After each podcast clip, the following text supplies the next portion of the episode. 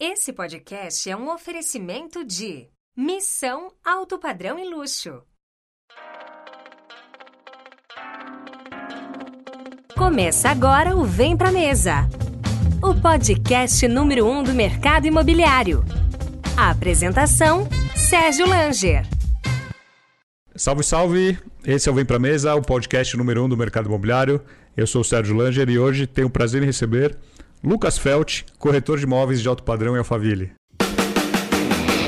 Corretor de imóveis. A Plano e Vendas tem um convite para você. Venha realizar milhares de sonhos conosco e trabalhar na melhor house do Brasil. São 60 empreendimentos em comercialização com mais de 8 mil unidades em estoque. Em 2022, teremos ainda 15 lançamentos para movimentar a sua carteira com novidades. As melhores comissões, campanhas, premiações e programas de fidelidade. Seguindo nossa metodologia, aqui você vende. Nós garantimos. Venha para a família Plano e Vendas. Vem ser feliz com a gente. Acesse www.vempramesapodcast.com.br barra Plano e Vendas. Seja muito bem-vindo, Felt. Isso mesmo, Sérgio, obrigado aí pelo convite. É uma honra estar participando aí do maior podcast do mercado imobiliário. E hoje vamos bater aquele papo, tirar as curiosidades aí da galera, saber um pouco da minha história e vamos que vamos. Você que está nos assistindo no YouTube, curta o nosso canal, se inscreva. Super importante para a gente fazer a, nossa mensagem chegar para mais e mais pessoas. Você que está no Spotify também, assine o nosso canal. Toda semana você vai receber uma atualização, sempre um episódio novo.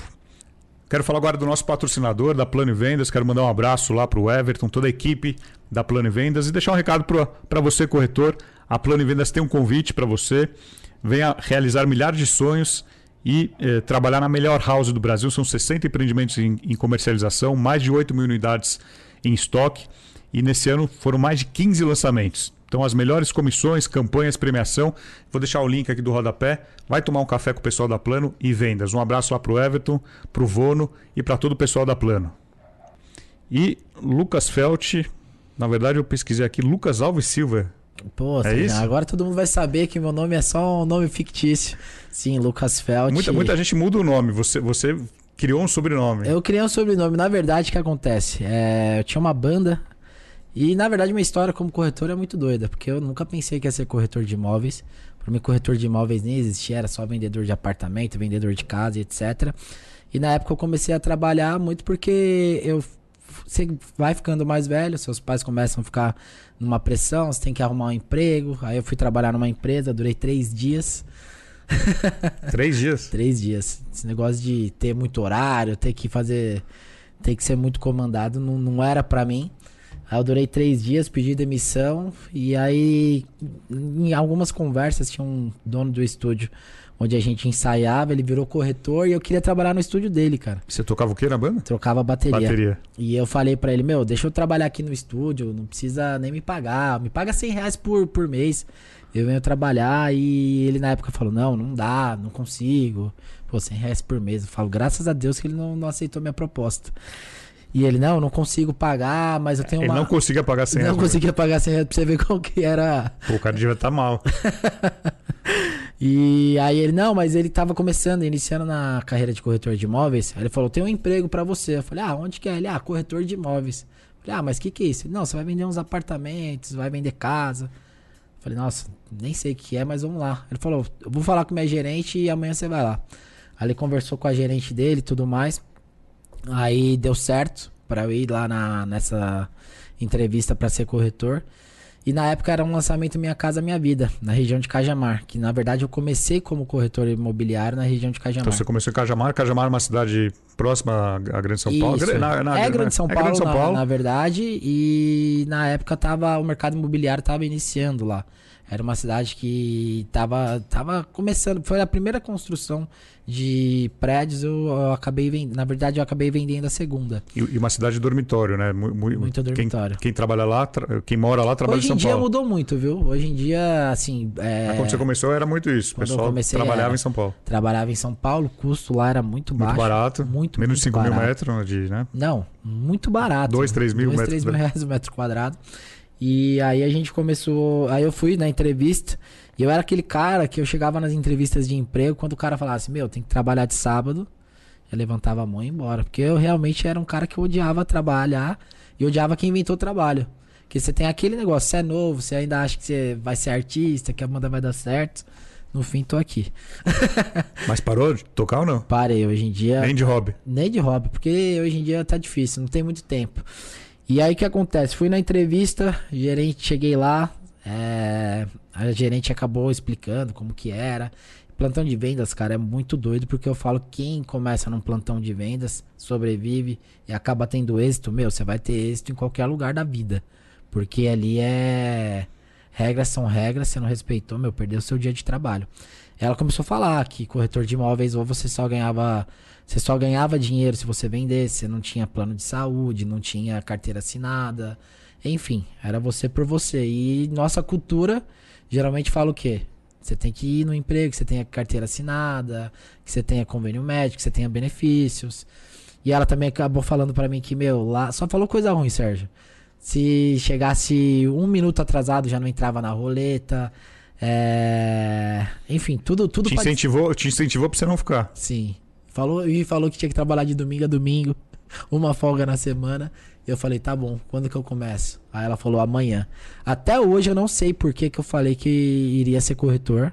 Por que, que eu aceitei aquela proposta, porque era tudo que eu era contra, assim, na minha vida. para mim, eu era aquele cara que ia trabalhar de segunda a sexta ter um salário bom, ok, e acabou.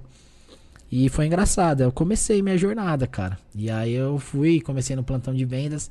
Não sabia nada da profissão, nada, nada, nada. É, comecei a fazer os primeiros atendimentos. Perdi muita venda feita, porque eu também, plantão de vendas, assim, ou você pega e tem um gerente, você tem uma pessoa que te ajude. Te carrega e você, nossa, consigo ter êxito até eu ter prática ou você vai ter que aprender na raça. Então eu passei. Vai tomar muito chapéu. Muito chapéu, e além disso, você vai perder muita venda feita. E o pior, cara, você acaba se desmotivando. Eu passei lá, fiquei um mês e três semanas sem vender. Eu já tava naquele negócio, puta, apesar de eu vir trabalhar pra não escutar meu pai, pra não escutar ele me enchendo o saco, cara, eu queria me sentir útil, queria vender, queria ter. Tinha, tinha, tinha corretor lá, o cara vendia 20, apartamentos no mês, assim. Por mês. Por mês. Eu falava, porra, o cara vende 20, eu não consigo vender um.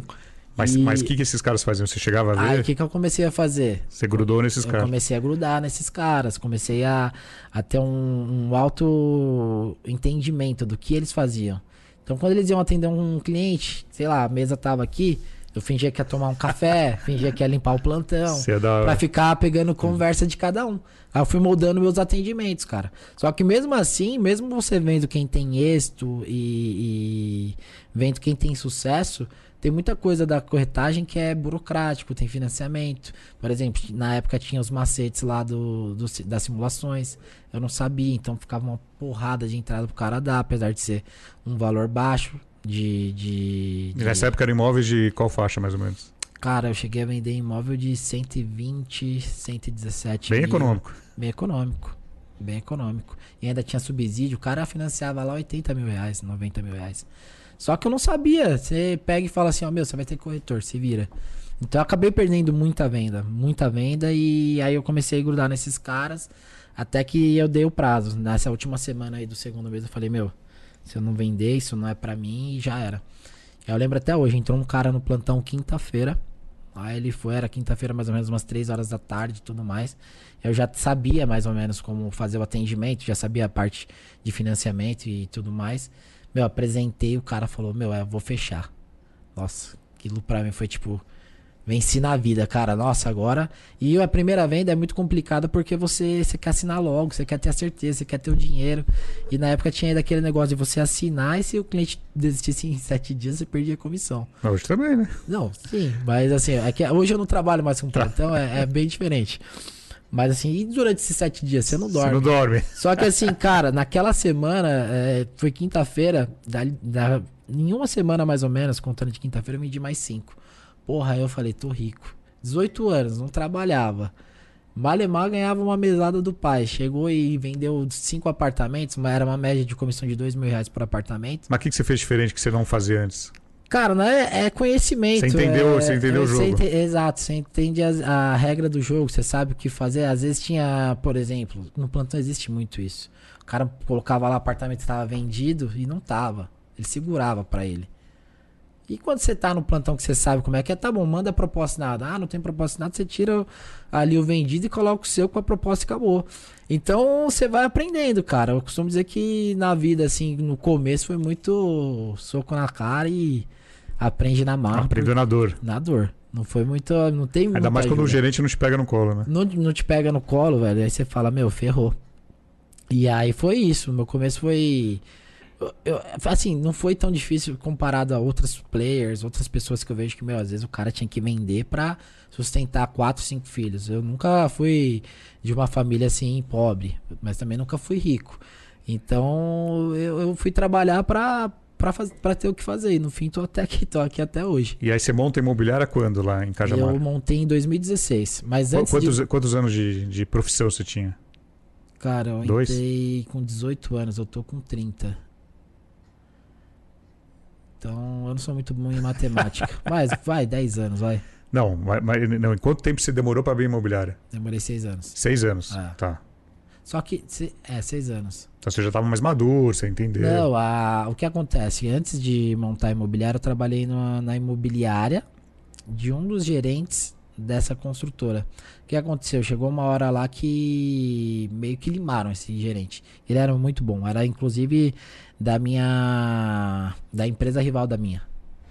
E ele saiu, ele falou: Lucas, puta, vejo você trabalhando aí e tal, você quer vir trabalhar comigo? Falei, ah, cara, e aí, puta, eu tava muito. No plantão tava na zona de conforto. Tipo, porra, já entrava cliente. Só que o novo gerente que entrou era um mala. E, meu, puta, pra mim não tem coisa que. Que vale mais que minha paz. Tipo assim, eu posso estar na pressão de ganhar dinheiro, mas não a pressão de ter alguém me comandando ou tendo que fazer alguma coisa que eu às vezes sou contra. E aí já tava tirando minha paz, o cara me fez o convite, eu fui, mas puta, inseguro pra caramba, velho.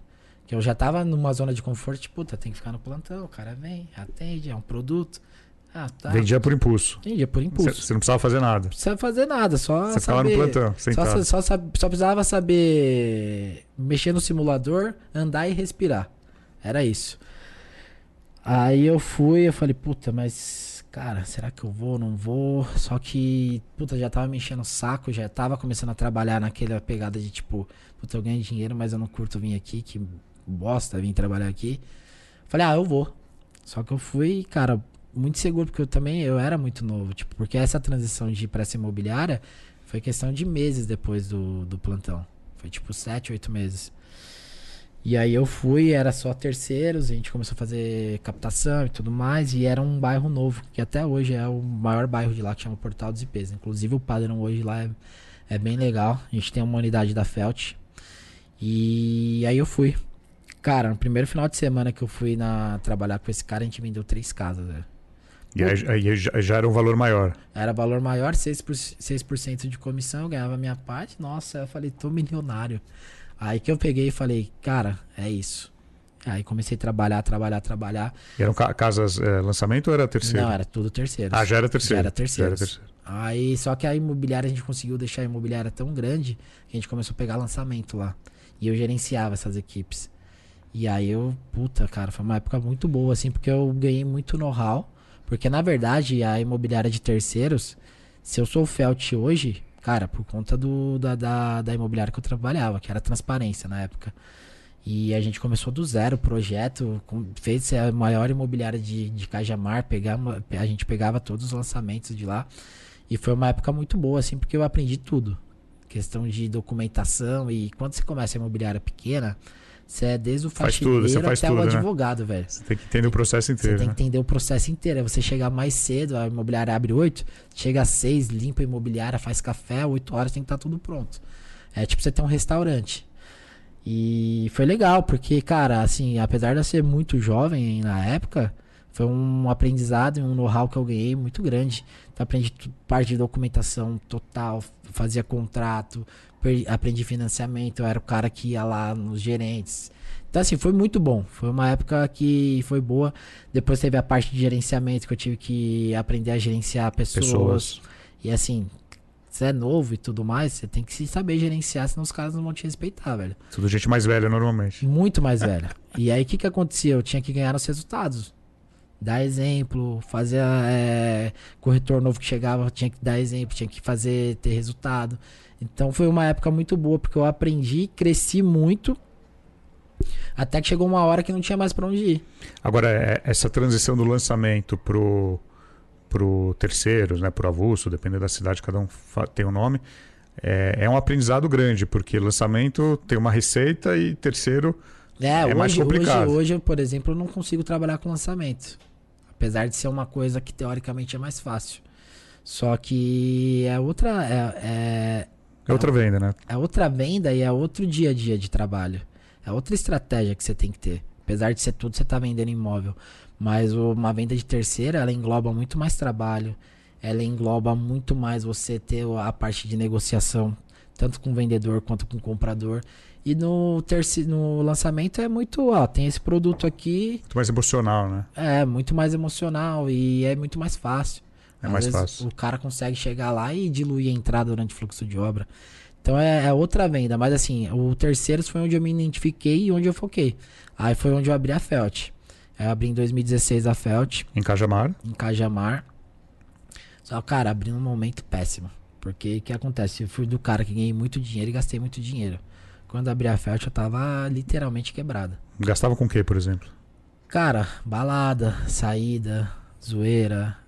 Comprei, comprei alguns imóveis. Comprei imóveis, isso, é, isso é bom. Isso foi bom, porque eu sempre tinha na, na cabeça, puta, vou comprar terreno, vai valorizar, vai valorizar, vai valorizar. Então, eu consegui. Eu consegui ainda ter uma base de investimento. Não gastou tudo. Não gastei tudo. Só que chegou uma hora que eu tava, tipo, atolado de dívida, não tinha mais o que fazer, vendi meu carro. Que sabe, o corretor ganhou um dinheiro a mais, meu, já troca de carro. Sim. E novo ainda, então, putz, vendi meu carro, comprei um Fiestinha 2011, lembro até hoje. Aí comecei, abri meu escritório, meu escritório na época, o primeiro, Cara, parecia a muralha da China. O que tinha de escada, velho? Você não tem noção. Você olhava assim, você quebrava o pescoço pra minha fachada. E comecei ali. E aí fui, fui correndo, fui fazendo a. E no começo da Felt eu tive que tra trabalhar sozinho. Então era eu e eu. Também aí voltou o processo. Se é o faxineiro ou advogado. Só que foi bom, cara, porque eu comecei a vender sozinho, comecei a levantar uma grana e depois eu comecei a recrutar pessoas. Aí meu irmão também teve esse mesmo processo de trabalhar comigo. Ah, tava. A gente tem umas seis anos de diferença. Ele começou a fazer. Mas ele é mais novo ou mais velho? Mais novo. Mais novo. É, aí chegou nos 18, não tinha o que fazer. Eu falei, meu, vem trabalhar comigo. Aí ele tá até hoje, trabalha comigo lá também. E aí foi crescendo, cara. E assim, o que foi bom da Felt é que eu consegui implementar as minhas estratégias e o que eu achava legal. Porque por mais que você seja gerente ou você tá num, em um lugar que não é seu, tem coisas que você quer testar que as pessoas não autorizam. Então foi a primeira imobiliária de Cajamar a ter rede social, foi a primeira a fazer vídeo, foto. Então foi uma coisa que, assim, em Cajamar eu meio que dei uma revolucionada no mercado. E aí foi legal, porque eu também consegui chegar no topo, fiquei entre as, as três primeiras imobiliárias de lá, era mega conhecido. E na verdade eu migrei pro alto padrão por conta de sair da zona de conforto. É, então é isso que eu ia te perguntar. Como é que vem Alphaville, que é uma. Depois você vai explicar o que, que é Alphaville, o que, que é o conceito Alphaville aqui em São Paulo. E, e, e por que Alphaville? Né? Você está tá em Cajamar, está numa zona de conforto, trabalhando lá com econômico, médio. Lá não tinha um alto padrão ainda lá, lá tem, tinha um teto né, de, de, é, de valor. Até hoje não tem muito. Até hoje não tem. Não é muito forte. Tem alguns condomínios, mas não, não, não tem tanta liquidez. E aí você olhou pro mercado e, e por que, que você escolheu Alphaville? Não é que eu escolhi, cara. Alphaville te escolheu, né? Mais ou menos. O que que acontece? Eu peguei e comecei a vender muito em Cajamar. Muito. E vendia só terceiros. E aí aconteceu uma coisa que eu vendia as casas, e aí você tem um, um, casas mais populares, materiais que às vezes não são tão bons. Começou a dar é, pós-venda. E aí o que, que acontece? Os construtores não davam pós-venda e recair em mim. Costores pequenos, muito é, pequenos. Não, lá só tem, pequeno. tipo, pequeno. Não, não tem um cara lá. Tem um cara só que é bem forte. Mas aí começou muito coisas que eu não era responsável. As pessoas me responsabilizavam e eu tinha que ter uma dor de cabeça que não era minha. Então, às vezes, sei lá, tô, tava aqui gravando podcast. O cara me ligava, meu, tá entrando água aqui na minha casa, não sei o que. Ligava pro consultor. Ah, não, depois a gente vê isso. Puta, cara, aquilo foi me enchendo. Porque não foi só um, foi vários. E os caras pareciam que era assim, meu, na hora da venda, não, estamos aqui e tudo mais. Dava problema, velho. Corria. Corria, dava problema geralmente sim, meu. Num domingo à tarde, você tá no churrasco com sua família. Meu, aquilo começou a me estressar, me estressar. Eu chamei os caras falei, ó, ou vocês trabalham certo, ou vou parar de vender as casas de vocês. Isso eu já tava vendendo bem, cara. Tipo, não tinha por que eu pegar e, e, parar de vender. Os caras acho que pensaram, esse moleque aí não vai parar de vender, ele tá ganhando dinheiro, dor de cabeça todo mundo tem. E ele não vai largar um mercado aqui ou parar e focar em outra coisa. Porque na cabeça dos caras não existia outro mercado. E eu comecei a falar, meu, ó, tá acontecendo isso, isso e isso. Você foi dando os avisos. Minha imagem tá assim, assim, assado. Pô, eu sou. Eu tenho o um, um meu nome, eu não Claro. posso pegar e. Aí os caras, não, não, a gente vai. Meu, começou. Eu peguei, parei, não parei, comecei. Continuei vendendo, até hoje eu vendo lá, tá? Mas hoje, assim, acho que de tanto ter essas coisas, a gente age até de uma forma mais profissional. E aí eu comecei a falar, meu, não posso ficar só aqui. Primeiro que eu não vou ganhar dinheiro de verdade. Segundo, eu não quero ter dor de cabeça que não é minha. Se fosse, puta, o problema é seu, você tem que resolver. Eu nunca fugi da responsabilidade. Agora, um problema que não era meu, eu ficava muito puto. E eu comecei. Falei, meu, vou migrar pro alto padrão. Vou migrar pro alto padrão, porque é ali que eu acho que eu vou, vou obter sucesso. É ali que eu acho que eu vou conseguir alavancar meu nome, ganhar dinheiro. E eu vou ter paz. E eu vou sair da minha zona de conforto, que eu nunca gostei de zona de conforto. E aí eu comecei, cara. Aí eu também faço construções, né? Eu, é, inclusive lá em Cajamar. E aí eu comecei a fazer estratégia pra entrar nos condomínios. E aí em, Alphaville tem alguns condomínios mais distantes. Mas por que Alphaville? Por que Alphaville? Porque era muito próximo a É Cajamar. próximo a Cajamar, 15 minutos. Próximo, ticket alto. ticket alto. É, e eu tive facilidade de entrar no, no primeiro condomínio. E assim, o que, que eu pensei em Alphaville? Todos os corretores até hoje. Você vai lá, os caras querem trabalhar Tamboré 2, Tamboré 3, Alfa 1, Alfa 2. Que é o filé mignon, só, só os melhores. Eu fui nos emergentes. Aí eu fui nos condomínios mais. mais. Não digo populares, mas que tem um valor menor agregado, mas que são os baitas condomínios. Que, que tinha, que tem menos concorrência, nem todo tinha mundo menos olhava. concorrência, porque os caras, os cara começou a olhar depois que eu comecei a vender. Aí o que, que eu fiz? Aí eu tinha a menina que vendia concreto pra mim. Ela conhecia todo, todos, esses, todos esses construtores desses condomínios mais emergentes, que era onde ela atendia. Eu falei, meu, me ajuda. Me ajuda a entrar aí. Eu tô acontecendo isso, isso, isso aqui no portal e eu quero ir. E eu sempre me dei muito bem com ela, assim, porque a gente comprava bastante concreto, apesar de ser pequeno. E ela, não, demorou e tal. Aí ela foi, me levou, me apresentou para alguns construtores e eu comecei a fazer captações. Só que eu fiz uma estratégia. Falei, putz, eu não posso falar que eu sou corretor alto padrão com cinco imóveis na cartela. O cara vai vir e vai falar, ah, tá bom, não gostei de nenhum dos seus cinco. Ou, puta, eu não conheço, não, não posso vender Alphaville como se Alphaville fosse só os condomínios emergentes. Aí eu comecei a. a Você tinha que ter uma variedade na, é, na, a na primeira mão. coisa que eu fiz, eu falei só, vou começar a divulgar quando tiver 40 imóveis. E 40 imóveis é, é, que sejam desses condomínios. Que eu não vou concorrer, eu não vou ter abertura, mas beleza. O nicho desse cliente é isso. Eu, eu vou atender esses condomínios. E aí comecei. Aí fiz a, a carteira de 40 imóveis comecei a divulgar. Aí o que acontecia em Alphaville que eu percebia? Todos os corretores, o cara ia lá e, ô, deixa eu vender sua casa. Deixa, tá bom. Ah, manda as fotos. Falei, meu, os caras aqui, umas baita casa, e os caras não fazem fotos, não fazem nada, Não produzem conteúdo. não produzem Querem conteúdo. pronto. E eu já gostava muito de música, de Instagram, de, de- toda essa parte de rede social, eu sempre gostei. Aí eu falei, pô, aí é onde eu vou entrar. Aí eu comecei a fazer conteúdo, conteúdo, conteúdo, conteúdo, tráfego pago, joguei alcance. Isso que ano foi que começou em Alphaville? 2000? e- Cara, fazem. Foi um pouco antes da pandemia. 19? É. 19, por aí. A pandemia começou no início de 20. É. Então foi Foi um 19. pouquinho antes da pandemia. E aí eu peguei e, e coloquei na minha cabeça. É, eu vou trabalhar esses condomínios, vou nichar esses condomínios, ter uma carteira de pelo menos 40 imóveis para ter opção, pro cara não ver com outros corretores. Criar bastante conteúdo e jogar tráfego para ficar conhecida. E aí foi quando eu fui me adentrando em Alphaville. E essas casas nesse, nesse condomínio inicial eram casas que giravam em Na torno de época quantos? era um milhão e meio, um milhão e duzentos. Só que aí o que, que aconteceu? Que pra, cara, pra mim aquilo foi onde o eh, Alphaville me conheceu. Tinha um condomínio lá que chama Burler Marks. Pra você ter noção, as casas hoje é 3 milhões e meio. 3 milhões e meio, 4 milhões. É, tinha uma casa lá de 3 milhões de reais. Na época que as casas eram 1 milhão e 200, 1 milhão e meio. É, a casa era- já era mais cara. assim. Cara, a casa até hoje é um espetáculo. Hoje é uma casa aí que você vai, se for vender, é uma casa de 6 milhões, 7 milhões. E aí o que que acontece? Fui com a menina do concreto nessa casa, conheci o construtor, só que na época chegou de Fiestinha 2011, querendo ou não, cara. Não, sei se é só Alphaville, mas puta, Nós já carro- vamos falar, nós vamos falar sobre. é, Sobre carro que, daqui a Aí o pouco. que que acontece? Aí eu cheguei, o cara não deu credibilidade alguma. E também quando eu fui pro alto padrão, eu já comecei a me vestir assim. Falei, meu, é outro Felt. E aí eu fui e tal, e conversei com o cara, e ele falou, não, pode vender. Você sabe que ele pode vender, tipo, puta, esse moleque nunca vai vender essa casa. E eu coloquei na meta que eu ia começar a, a fazer a parte de captação de estratégia, mas minha, eu queria uma venda até um ano. Era a minha meta.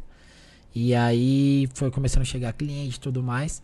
Agora é importante falar que sem exclusividade. Lá esquece Lá exclusividade. esquece.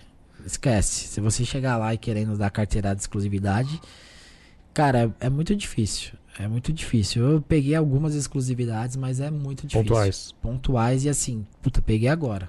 Não é que é agora que eu já tenho um nome, que eu já tenho um know-how, que as pessoas me conhecem. E aí o que que acontece? Essa casa, cara, puta, eu achava a casa espetacular. Acabei até pegando um cliente que foi visitar as casas com a gente. Era tava eu e um outro corretor que trabalha comigo. E aí a gente começou a mostrar as casas. Mostrava, ele não gostava. Mostrava, ele não gostava. Mostrava, ele não gostava. Falei, meu, já sei a casa perfeita que você vai gostar. E ele, qual? Falei, tal casa. Tava dentro do condomínio, cheguei lá, liguei pro construtor. Ô Fábio, tudo bem? Tô aqui em frente à sua casa, dá pra mostrar? Ah, não, não dá. Falei, pô, mas o cliente é comprador, tá aqui comigo. E, puta, cara, é o que que acontece também, eu entendo muito lá dos proprietários. Lá em Alphaville, eu acho que tem mais corretor que ser humano.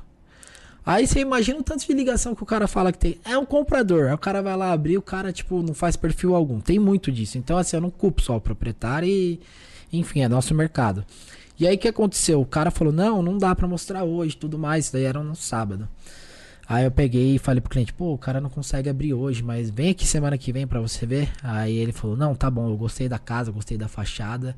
É, que dia que, que dá pra ver? Eu falei: não, o dia que você quiser.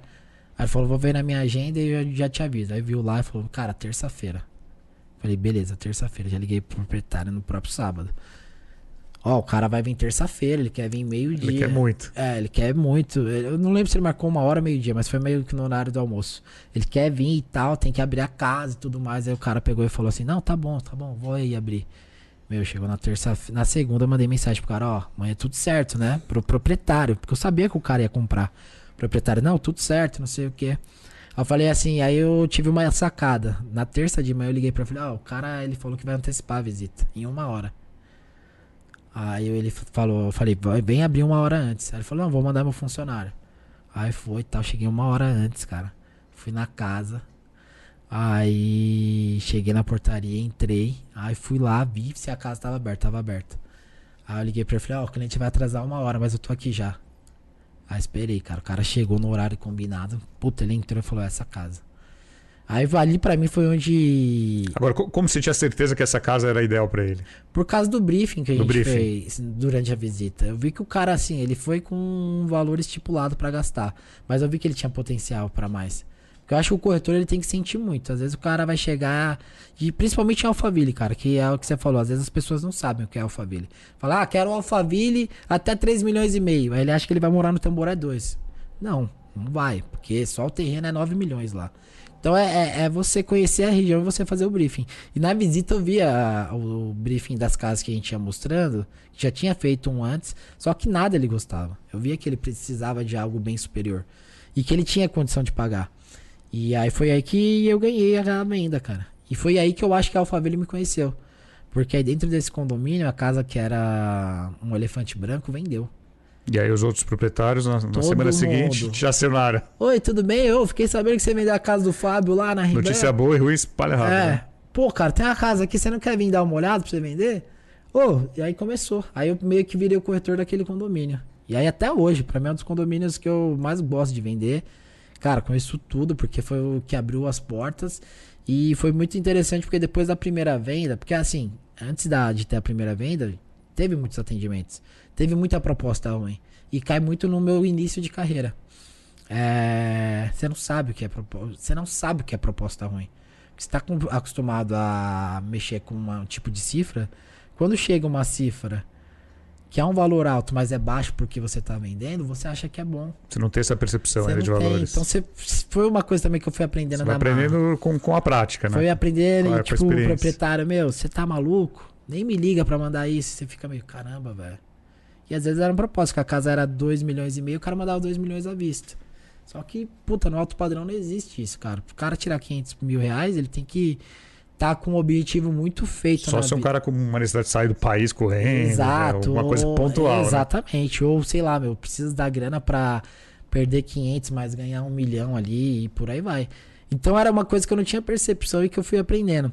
E uma coisa que foi legal também, depois eu me conectei a boas pessoas em Alphaville. E isso aí me ajudou e me alavancou muito. Que até, até então você não tinha muita relação no mercado de Alphaville. Não. Você foi criando eu seus cheguei parceiros. lá, foi uma, uma coisa doida, Sérgio. Você conhecia só o pessoal do, desse condomínio, o porteiro. É, e fui nos outros e era, meu, na cara e coragem. Esperava lá, às vezes o proprietário marcava e não ia pra abrir a casa pra fazer foto. E o que aconteceu muito foi que eu, eu acho que eu inseri uma marca ali no, no mercado. Que era que o menino que faz vídeo que aparece nos vídeos. E o tráfego rolando solto. Solto, solto, solto. Então, foi uma coisa que me ajudou muito.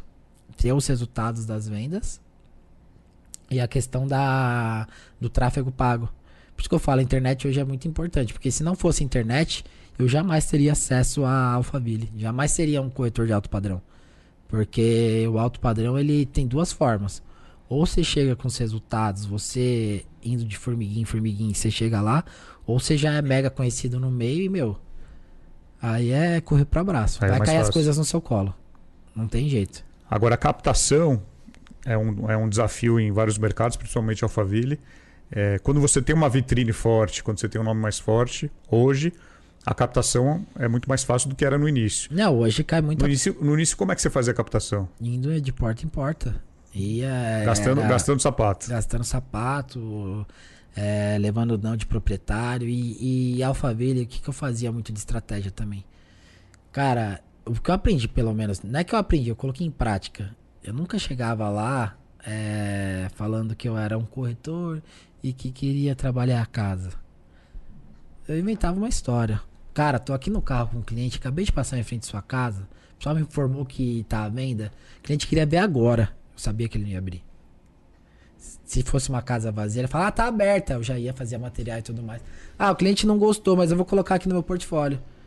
Então, assim, você criar uma estratégia também pra você ser convincente, você tem que criar. Você chegar lá e falar, oi, tudo bem, eu sou o Lucas, eu queria trabalhar na sua casa.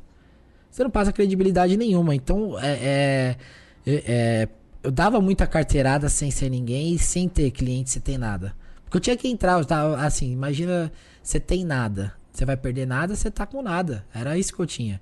Então, fui meio que... Você mergulhou- com a cara e coragem. Isso, Se fui na errado, raça você, e depois, tava lá. É, se desse errado, eu já não, eu já não tava. Eu já tava errado. Entendeu? Então fui na cara e coragem e deu certo, cara. E, e foi isso. Eu acho que os resultados também me ajudaram. Porque depois começa a ter uma venda aqui, outra ali, outra ali. E a Alphaville tem muito do cliente que investe nesses condomínios. Ele mora nos principais condomínios.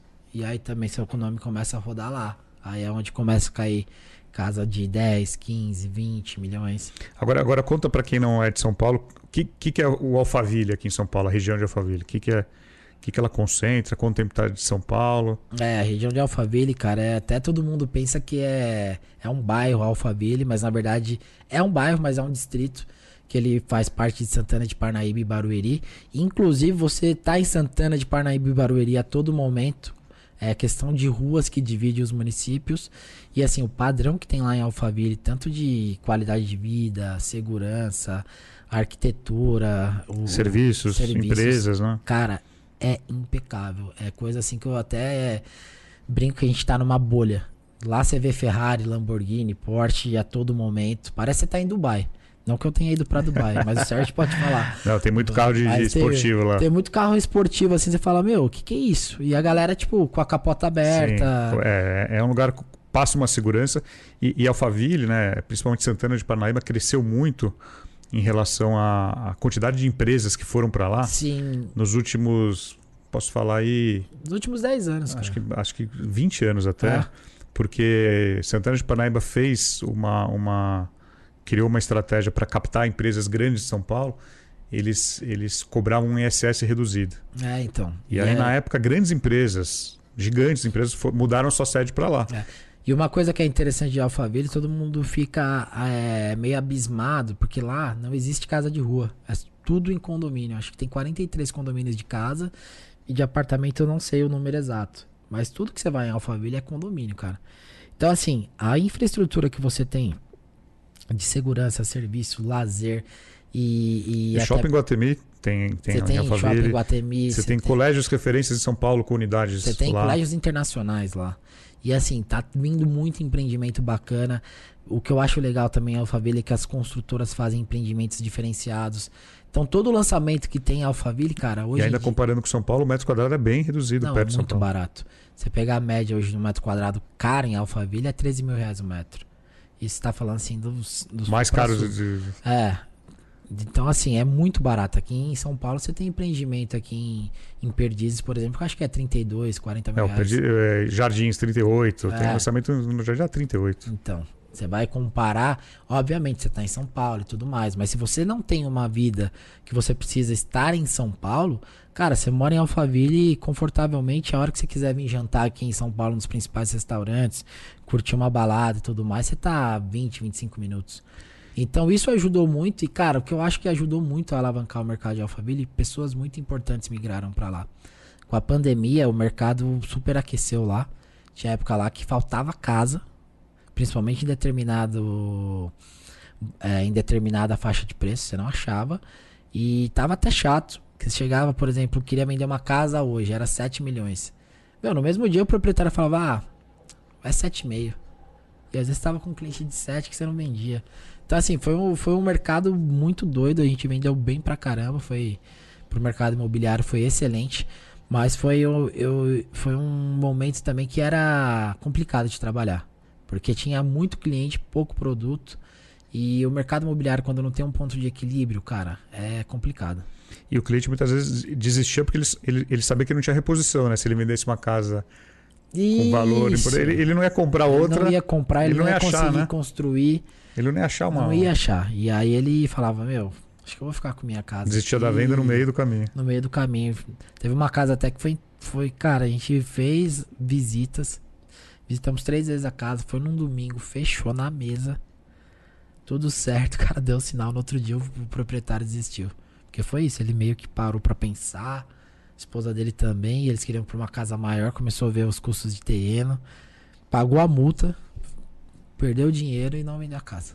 Agora, a Al- Alphaville sempre atrai muita gente famosa. Então, sei lá, jogador de futebol, ator, Hoje, youtuber. youtu- hoje youtuber, é, startups, dono de, de empresas importantes. O é, que, que, você já atendeu aí de gente importante que você pode falar aí de. Você quer nomes, ou. Nomes. Ah, a gente já atendeu o Luan de São Paulo, já atendemos o Roger Guedes. Teve youtubers também, bastante. É que youtuber o que acontece? Os caras são famosos pra no caramba. nicho deles, né? É, são famosos pra caramba, é que eu não sei o nome. Às vezes atendia uns caras lá que o cara chegava, 22 anos de idade, Land Rover, um puta carrão, dinheiro pra caramba. Falava, meu Deus.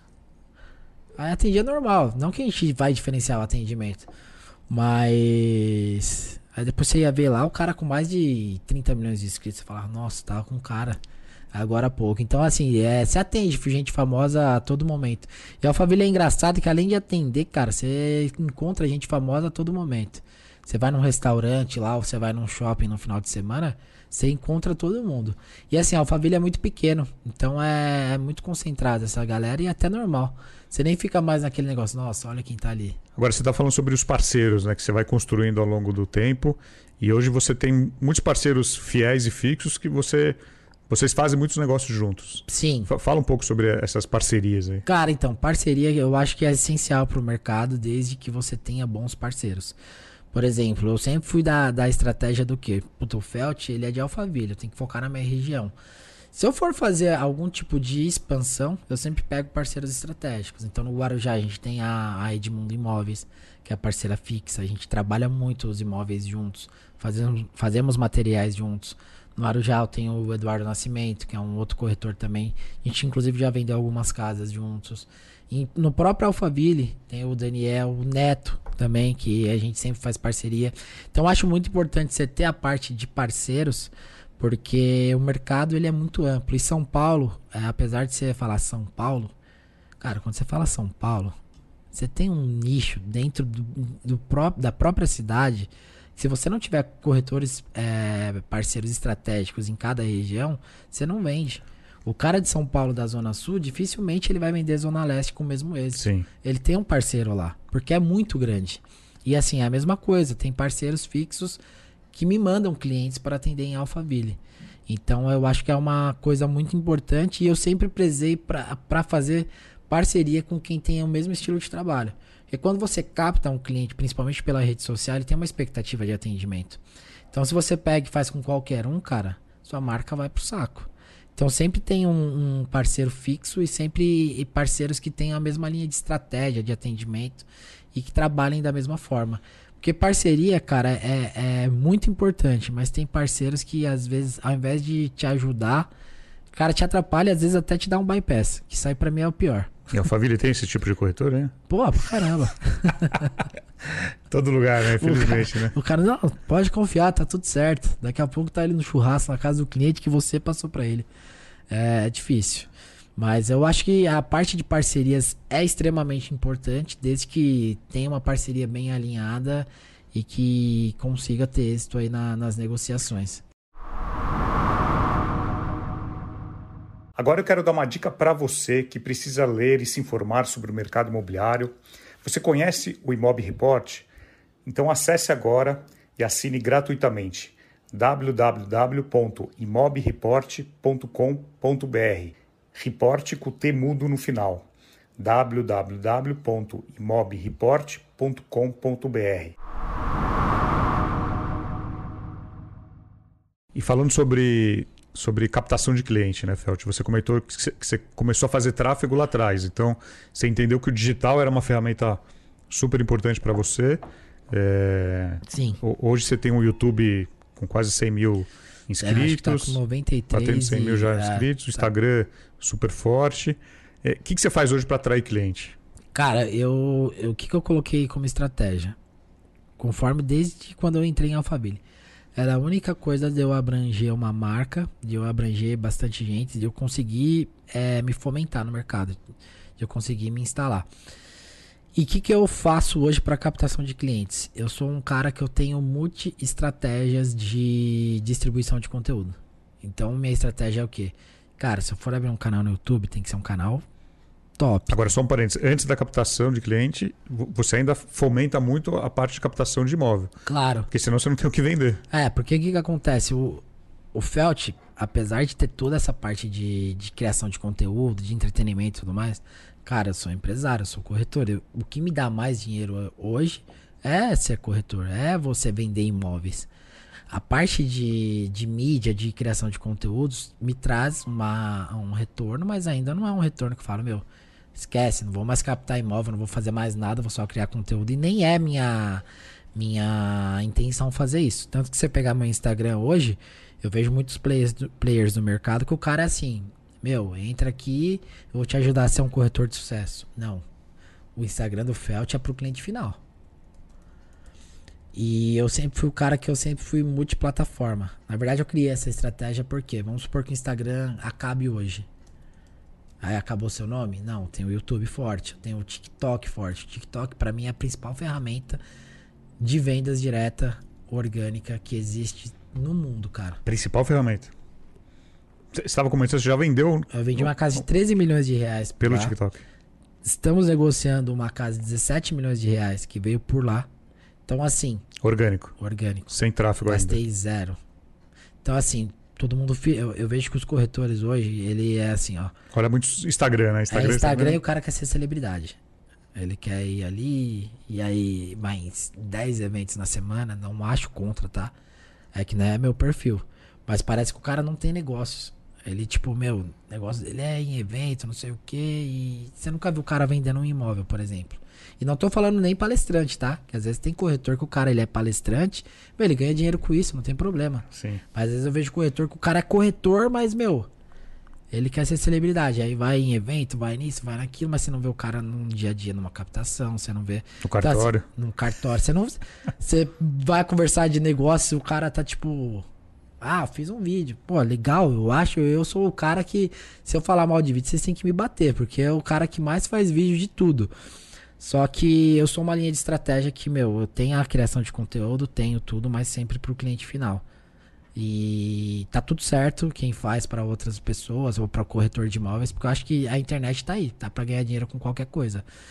E mas a, a minha estratégia foi isso, sempre direcionar para o cliente final e ser multiplataformico. Se o Instagram acabar, meu, tem o TikTok, tem o YouTube, acabou o YouTube, tem e se tiver outra rede social, eu vou sempre Você vai querer- estar olhando. eu vou estar olhando pra, pra ser visto.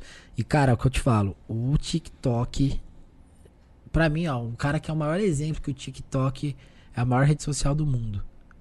Não digo que é a maior, mas a melhor. Ricardo Martins. O cara, ele é conhecido por uma criança de 5 anos de idade e por um senhor de 80 anos. Você acha que ele ia conseguir isso com o Instagram? Se conseguisse, ia ter que bancar muito. E é isso. E, eu, e uma coisa que eu gosto também é que a internet, com essa questão de redes sociais, ela transformou muito a profissão de corretor de imóveis.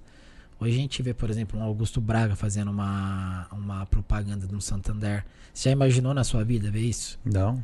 Ricardo Martins sendo mega conhecido. Não, o Ricardo Martins es- estreando também uma- um anúncio para Chevrolet, que ele já Cara, há algum eu tempo. acho isso sensacional. A gente tem que, que aplaudir esses caras que fazem nossa profissão ser, ser reconhecida. Eu vejo que tem muita gente que também tem inveja. Nossa, mas, meu, meu, legal pra caramba. Ele tá alavancando. Hoje o corretor de imóveis, querendo ou não, por causa de caras como esse, e também tem outras pessoas que, que, que trabalham em favor da profissão, é por causa disso que às vezes o corretor tá muito mais valorizado. Hoje você chega Sim. num proprietário, se você tem uma marca. Você é mais respeitado, né? Você é mais respeitado. O cliente ele te vê ali na internet, às vezes ele tá na expectativa de que você vai atender ele. Isso é legal pra caramba, cara. Então a gente tem que exaltar. A internet é muito importante. Só que eu acho que tem gente que perde a mão às vezes. Tipo, ai meu, vou só fazer conteúdo, conteúdo, conteúdo, conteúdo. Não monetiza o conteúdo e também não vende imóvel. Aí eu não sei. Mas aí cada um é cada um. Agora, e sobre a construção de um time, né? Você, você lá atrás, na, em Cajamar, já começou a, a contratar gente para trabalhar com você. E hoje você tem um time de corretores. Quantos corretores hoje? Tem sete pessoas. sete, sete É, pessoas. sete pessoas do total. Co- co- Como que é, como que é essa decisão para preciso você comentou do seu irmão, mas como que é essa decisão de preciso crescer? Porque mu- muito corretor às vezes para nessa nessa fase. Ele está sozinho, está tá crescendo, está ganhando bem, mas ele não, não sabe como dar esse próximo passo. Preciso de alguém para me ajudar, preciso crescer. Eu percebi isso quando eu não conseguia respirar. Eu tava aqui e. Puta, peraí, Sérgio. Você tinha que fazer tudo. Porra, velho. Pós-venda, uma venda, O que, um... que aconteceu no, no, no Felt? Eu tive um crescimento que nem eu esperava. Então eu comecei fazendo os negócios e tal. Cresceu, cresceu, cresceu, cresceu. Começava a vir uma leva de clientes. E aí eu sozinho. Meu, eu passava 24 horas por dia no, no, no WhatsApp. E aí eu não conseguia almoçar direito, não conseguia ir pra uma Não conseguia academia. viver. Não conseguia, cara, viver. Tipo assim, eu. E perdendo dinheiro porque você não e perdendo fechando dinheiro, porque tudo que é igual poderia. você deu o exemplo lá do bate de latte. Sim. Você foi, era um atendente pra, meu, Fazendo 100 tudo. pessoas. E aí começou a ter isso, cara. Aí eu falei, meu, não vai, não dá, não é humanamente impo- impossível eu conseguir ter êxito. E outra coisa que acontece é isso, é, acho que a qualidade perde muito. E acontecia às vezes eu é, agendar 5, 6 clientes no dia, velho. Aí um atrasava. Esse que atrasava já ferrava o outro. Eu começava a ter um estresse só com minha agenda, sem ter atendido ninguém ainda. Que eu, meu dia já virava uma loucura. E aí foi quando eu comecei a, a, a, fazer parte do time. Meu irmão, na verdade, quando ele começou a trabalhar comigo, a gente não era tão conhecido. Mas já vinha uma leva legal de clientes por conta do mercado regional.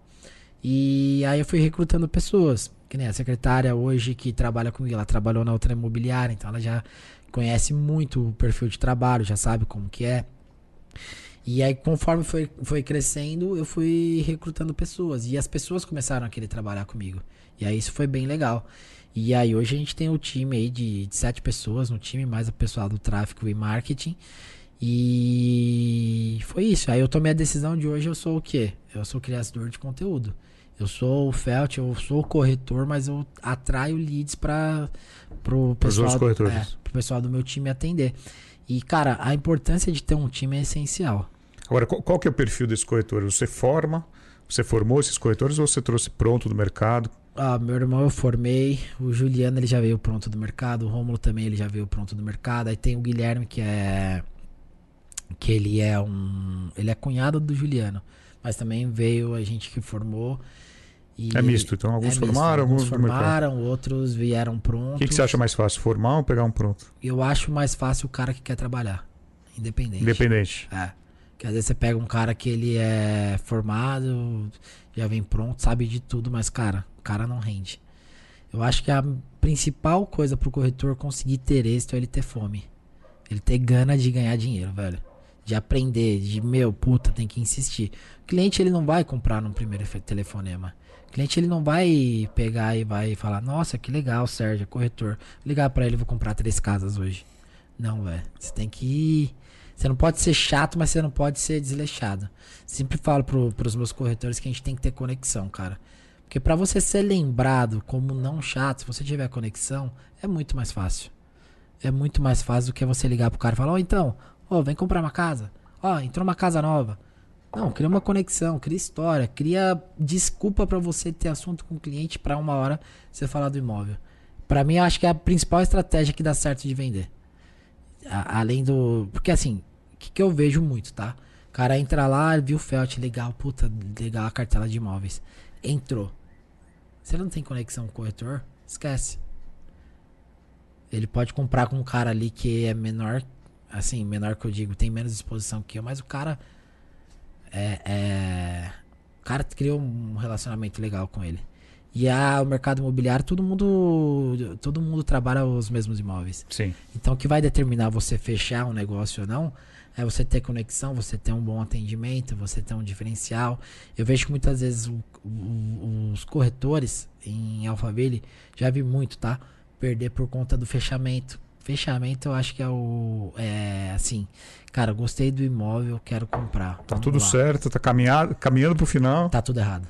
Aí é onde começa. Porque começa a ter muito atrito. Muito. E no começo, quando eu comecei em Alphaville, eu era. Como eu tinha que fazer tudo. Hum, cara, não tinha conhecimento. E eu tinha que negociar. Aí eu percebi que, meu, tem que ter uma boa advogada. Tem que ter uma assessoria jurídica. Tem que deixar a parte burocrática, eu, eu, eu costumo dizer, se matar, os advogados ali, o comprador, vendedor, e fica você, comprador e vendedor, só na parte boa.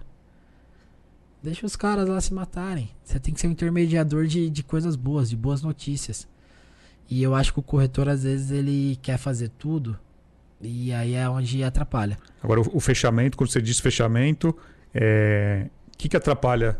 O que, que mais atrapalha no fechamento? Às vezes é a parte jurídica, é, é uma negociação de, de preço ainda. O que, que pode. Eu acho que é bem relativo, mas o, as principais eu acho que é a questão jurídica, jurídica. E, e negociação de valores. E comissão? Comissão, se você não souber, você vai ganhar mal, velho. É uma, a, a, comissão no fechamento ela pode ser um item de vai, não vai ou não? Tudo depende de como, como você... você começou lá atrás, né? Isso. Porque às vezes é, o que eu vejo muito no, no mercado imobiliário, cara, negociação, se ela é saudável, ela vai saudável até o fim. Se começou com algum tipo de desgaste, puta, depois um atrito pequeno vira um gigante. E eu vejo que muito no alto padrão tem briga de ego. Às vezes, se você não souber filtrar as informações para você saber passar pro comprador ou vendedor, você vai passar sem filtro, velho, você vai perder a venda. Imagina, você acha que eu nunca ouvi o cara falar, pra esse cara eu não vendo mais? Aí eu vou chegar no cara e falar, não, então ele não vende mais pra você? Não, então tá meio difícil, tá, tá, tá um pouco mais difícil porque não tem negociação.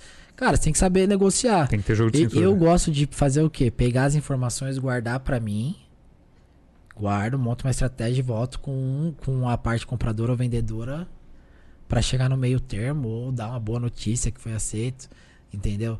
Porque em Alphaville, eu não sei se em Alphaville, acho que no mercado em geral, tá? Até no, no- quando eu tava em Cajamar era muito disso. Cara, a proposta, se você não souber trabalhar com as informações que você recebe, vai recair sobre sua comissão. Isso é fato. Ninguém vai chegar lá, a casa é 10, o cara falar, tô pagando 10. Você pode prestar o melhor atendimento do mundo. Você pode levar o cara lá de helicóptero. Ele não vai te pagar 10 milhões logo de primeira. Ele pode até chegar nos 10, mas tem que ter uma linha estratégica de convencimento. E quando a gente fala de comissão em, em Alphaville, a gente está falando de. Existe uma média, uma regra? Quanto que o mercado trabalha? Eu sei que sempre tem aquele corretor que vai fazer Ó, por em muito regra baixo. geral, 6%. Seis. 6% é a, é a pedida lá. Isso é legal em Alphaville, que todo mundo trabalha com 6%. Isso é bom pro mercado. Dificilmente você vê um cara que ele vai trabalhar por menos. Só que, cara, quando você pega um cara autônomo, por exemplo, numa vias de negociação, ele tem uma margem maior do que uma imobiliária. É ele. Ele tem um custo muito ele tem menor. um custo muito menor. E às vezes, sei lá, imagina você é autônomo, cai uma casa lá de 20 milhões no seu colo, você tá com um comprador.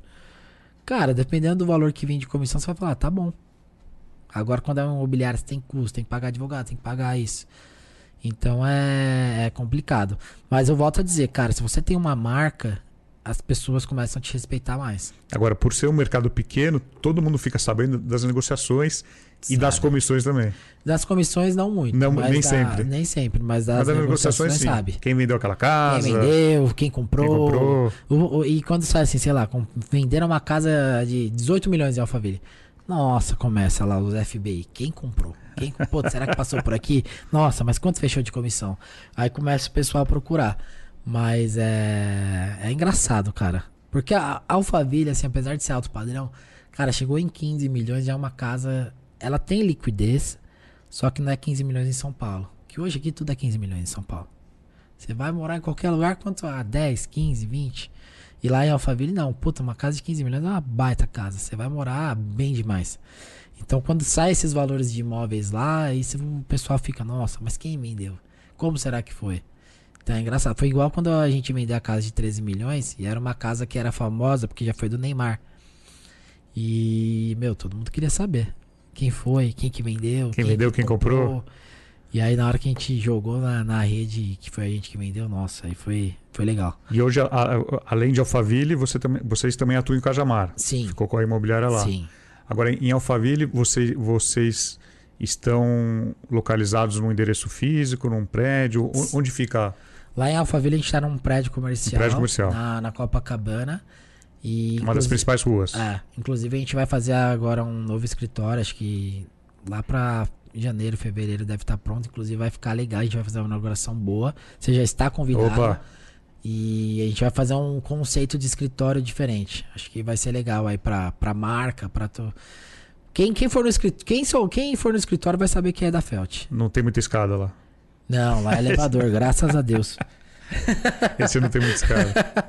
Agora, o que, que você imagina de uma imobiliária daqui para frente? Até um tempo atrás era importante você ter uma loja física numa, na principal rua, uma casa com estacionamento. Ho- Hoje tem muita gente que tem, como no seu caso, um- uma, uma sede dentro de um escritório. Não sei se você costuma receber muito cliente no escritório. Mudou muito. Mudou muito. Mudou muito. Por isso que a gente tá fazendo esse novo formato de escritório, que aí a gente vai fazer um. Tipo um.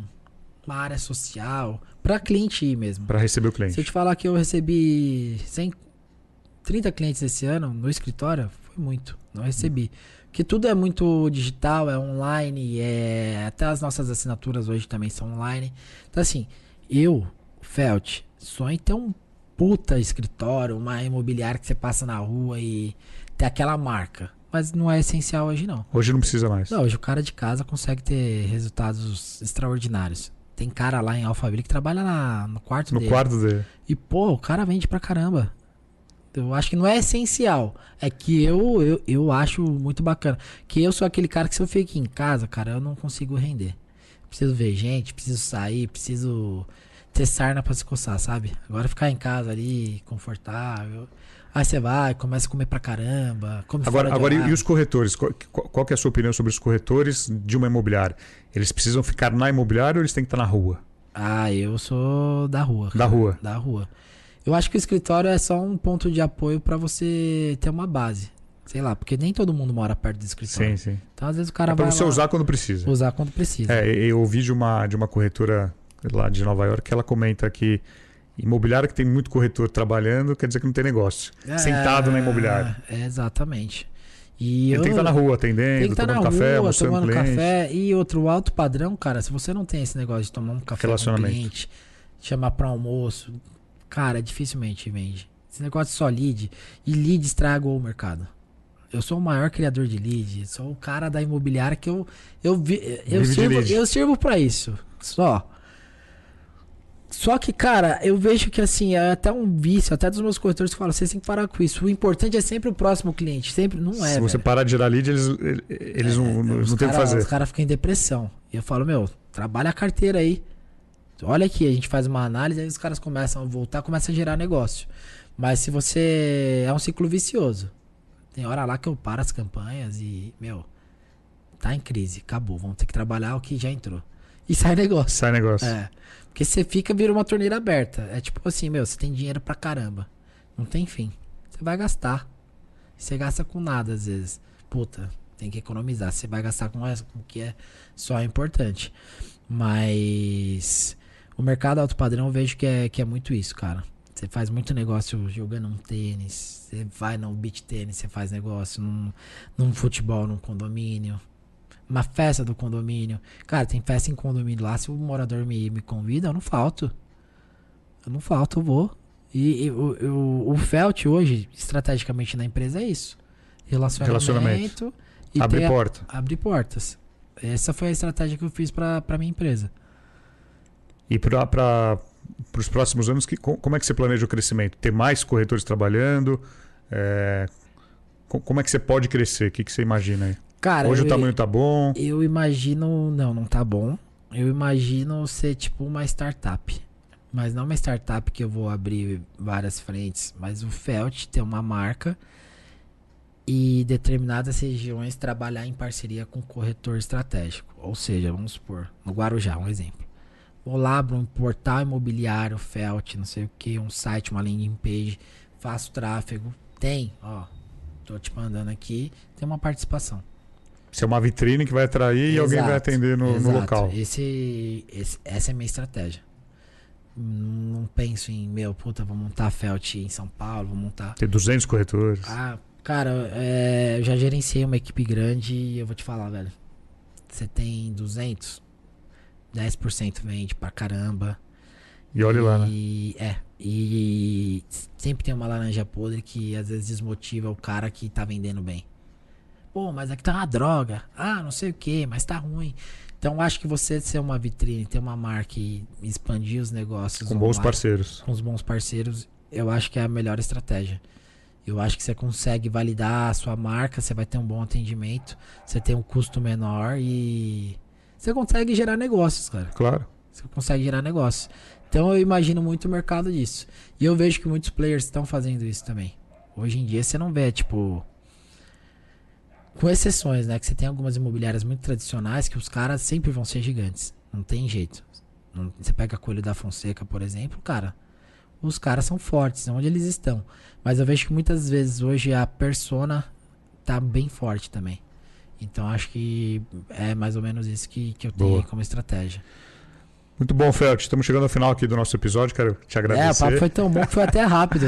Uma- passamos de uma hora aqui, é nosso tempo é, meio padrão, às vezes a gente passa um pouquinho ou, ou fica um pouco atrás.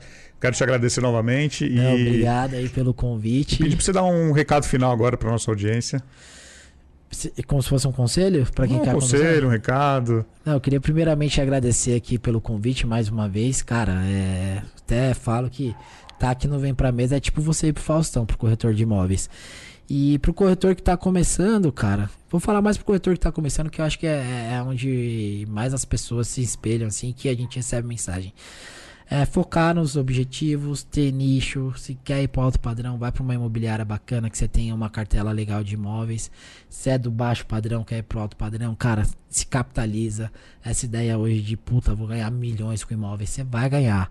Mas se você não tiver um belo de um caixa, você pode até ganhar, mas você vai sofrer. E o mercado é isso, cara. O mercado é cíclico. Não, não, não se iludam quando ganhar muito dinheiro. Que eu acho que isso aí foi uma coisa que eu mesmo me iludi e, puta, me ferrei. Não se iludam quando ganhar pouco, é, muito dinheiro. Guardem. Guardem, não se desesperem quando o mercado também estiver num ponto de equilíbrio um pouco mais fraco. Trabalhem a imagem de vocês, a marca. E não tem segredo. Sem venda, sem renda. Sem venda, tem sem que renda. vender, cara. Não adianta fazer vídeo, fazer o que for, fazer o que. Tudo, tudo de bom, mas não vender. Produto bom e vendedor bom é vendedor que vende. Muito bom. Bom, é isso. Pessoal, semana que vem tem mais. Tchau. Valeu.